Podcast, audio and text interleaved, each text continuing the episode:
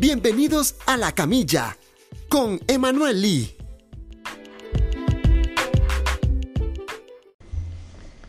¿Cómo están mis pacientes? Bienvenidos una vez más a esto, lo que es La Camilla, Camilla Mundialista.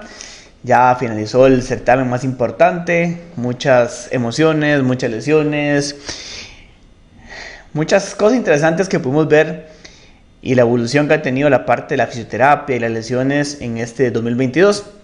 Ya saben, si nos gusta lo que estamos haciendo, vale seguir, compartir todo lo que hacemos en YouTube con la Camilla CR, en Spotify y Apple como la Camilla y las redes sociales de Physical Care. Y el día de hoy vamos a hablar un poquitito algo muy interesante en el sentido de un jugador que venía en un pico de rendimiento muy bueno, que se ha hablado que siempre ha estado a la sombra de máximo exponente del fútbol, de, Lionel Messi, y es la joya, Dybala. Y tenemos a Dybala que di, fue el chico meme del mundial, o fue el chico meme del, o el pibe, meme de, Argentina, porque di, no había ni minuto de silencio. O sea, Dybala parecía que estaba haciendo un porrista, el aguatero, el que estaba cargando con los celulares de los, compañeros, porque Dybala sorprendentemente no jugaba ni un solo minuto y a veces aparentaba que la selección ocupaba que Dybala jugara. Y vemos que Dybala no aparecía. Entonces, si nos vamos para atrás a, lo que es el antes del Mundial, Dybala el 9 de octubre contra el Torino, pateando un penal que es cosas de la vida. Patea un penal, se lesiona el recto femoral, otra vez el cuádriceps, que vimos que en este mundial fue una lesión recurrente antes y durante el mundial, o sea, tuvimos un, desgarro en el cuádriceps, y Bala falla, eh, se lesiona durante el penal, tanto así que no puede ni celebrar, y terminó su participación este año jugando, tirando un penal. Entonces vemos como estuvo del, penal que lo sacara del mundial al penal que daba la seguridad y tranquilidad para lograr el título mundial. Entonces, cosas interesantes del deporte, ¿verdad? Pero ok, tenemos la, la parte de lesión, tenemos un desgarro, un desgarro importante, pasa una semana, Dybala con una inflamación de mucho volumen, una inflamación muy importante en su muslo derecho, eh, muslo izquierdo, y se tiene que hacer ya lo que son los exámenes eh, de imágenes médicas y se ve que tiene un desgarro bastante considerable. En este caso del desgarro se hablaba que podía llegar hasta las seis semanas para poder volver. Entonces, de fijo no estaba, o sea, Dybala no estaba para el Mundial, seis semanas. Pero ¿qué hizo Dybala? ¿Qué fue, ¿Qué fue, la reacción que hizo Dybala para poder lograr meterse en la escaloneta? Porque algo tenía que hacer, él quería estar ahí, cualquier jugador quería estar ahí. Y vino un tratamiento que es muy común en la parte europea, en la parte aquí latinoamericana también, ya es muy común, y es el tratamiento en rico en plaquetas, ¿verdad? Que es la, la infiltración de, plasma rico en plaquetas, realmente ese es el nombre, plasma rico en plaquetas, eh, es inyectar el plasma sobre, mm, sobre la lesión. Se pone un ecógrafo donde cual eh, se, busca el punto específico de la lesión y de ahí se va a inyectar el plasma que está con tanto nutriente, con tanta este, riqueza, que lo que va a generar es que tengamos una eh, cicatrización, una recuperación de las, de las fibras mucho más rápidas, porque hay, mucho, hay más plaquetas trabajando en la zona de lesión. Entonces llegan a hacer un, como trabajadores extra para, para entender una forma. Llegan, a, llegan más trabajadores a tratar de cubrir y permeabilizar esa membrana. Hemos visto jugadores que, realmente lo hacen mucho. En, el caso de Keylor Nava lo, tuvo que haber hecho con el tendón.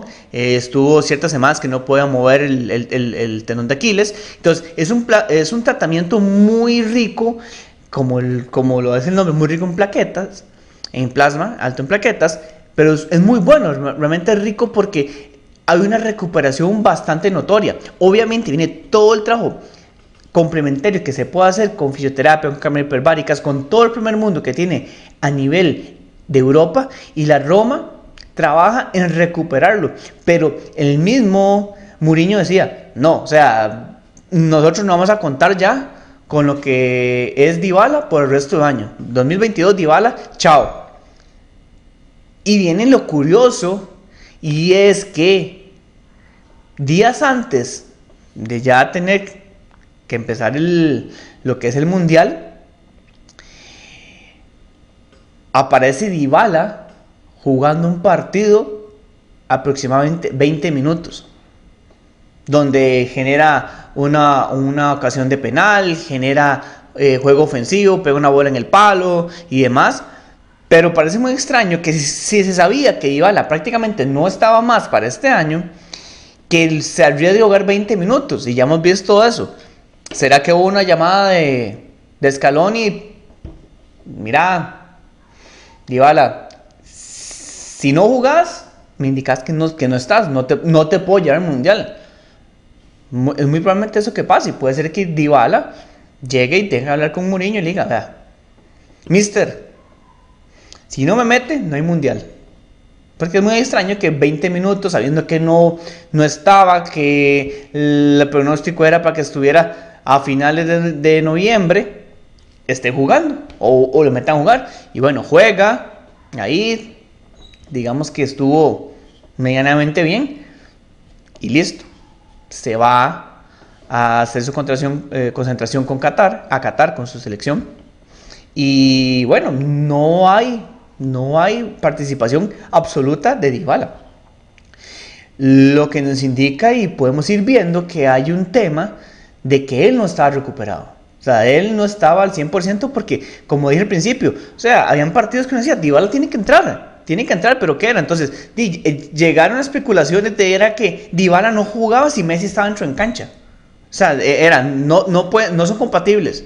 Y ya se ha hablado que es que, es muy difícil jugar con Messi. Entonces, había muchas cosas que en el ambiente decía, Dybala no juega porque no es amigo de Messi, porque no es aquí, no es allá. Y parecía que era, porque uno decía, ¿por qué no entra? Se está ocupando que un jugador haga un poco la diferencia. A veces se veía el, equipo, se veía trabado. Y uno decía, bueno, tiene que venir alguien más. Y Dybala no aparecía. Llegaban otros jugadores y Dybala no entraba. Era interesante ver, pero entonces si vamos hilando fino y vamos viendo lo que nos compete a nosotros, que son lesiones, eso indicaba que Dybala no estaba. Dybala hacía entrenamientos solos eh, durante el día, él se, trabajaba, se potencializaba para poder estar. Y vemos cómo la mano del coach, la mano del profe, la mano del DT, llega y lo va poniendo. Partido que lo puso, yo creo que lo, tiró como a probar, a ver cómo, cómo está. Porque, a ver, si nos vamos de octubre a la fecha, Dybala no ha jugado ni un tiempo completo. O sea, no ha tenido un tiempo completo de juego. Porque tuvo esos 20 minutos después de la lesión, vino contra Croacia, que yo decía, yo viendo el partido, hoy entra Dybala, hoy entra Dybala, porque ya el partido está resuelto. Y lo interesante es que no sale Messi, entra por otro jugador. Entonces, mmm, qué raro. Y entra, juega aproximadamente unos 10 minutos. Entonces vamos contando que tiene como 30 minutos. Jugó, ya el partido estaba tranquilo, todo bien. Viene la final. Estoy seguro que si el partido ha terminado 2 a 0, 2 a 1, Dybala no entra. No entra. Pero en el momento que, tiene, que hay próloga, que entra el 3 a 3, Dybala entra a tirar penales. Y entra faltando 6 minutos aproximadamente junto con el tiempo de, reposición. O sea, realmente está llegando con cosas a 38 minutos durante este último trimestre del año. Muy poco para lo que él está jugando. O sea, 38 minutos para la calidad jugador, para que sería el sucesor del 10 de, de, Argentina. O sea, era muy poco. Y llega para tirar un penal. Un penal que tras de eso, la inteligencia de los compañeros y la parte emotiva que todavía, que él va a tirarlo, él va a tirarlo como siempre lo tira y lo para Dibu y le dice, cámbialo, cámbialo, patealo al centro, patealo al centro. Y él lo pateó y cambió su forma de tirar, porque probablemente se lo hubieran parado. Entonces vemos cómo cuando está para uno está. Y el, el momento de Ibala en este mundial fue estar para patear un penal. Y lo logró, lo metió, aseguró eh, o dio la tranquilidad porque era el segundo penal que ya venía a fallar Francia. Entonces realmente llevaba mucha presión porque si él fallaba, seguía todo igual. y él mete y ya se pone en ventaja. Todos vemos cómo el tema de que lo cuidaron, lo cuidaron y fueron llevándolo poco a poco, lo fueron llevando ahí porque lo necesitaban, pero él no estaba. Y vemos como en este mundial tuvimos la, característica que había jugadores que se aguantaron, se aguantaron, pero no estaban.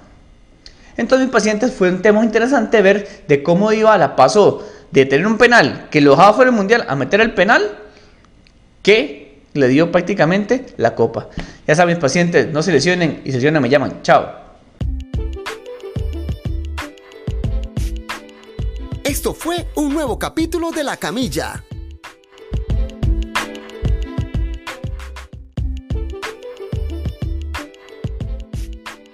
Que llega gracias a SL Producciones.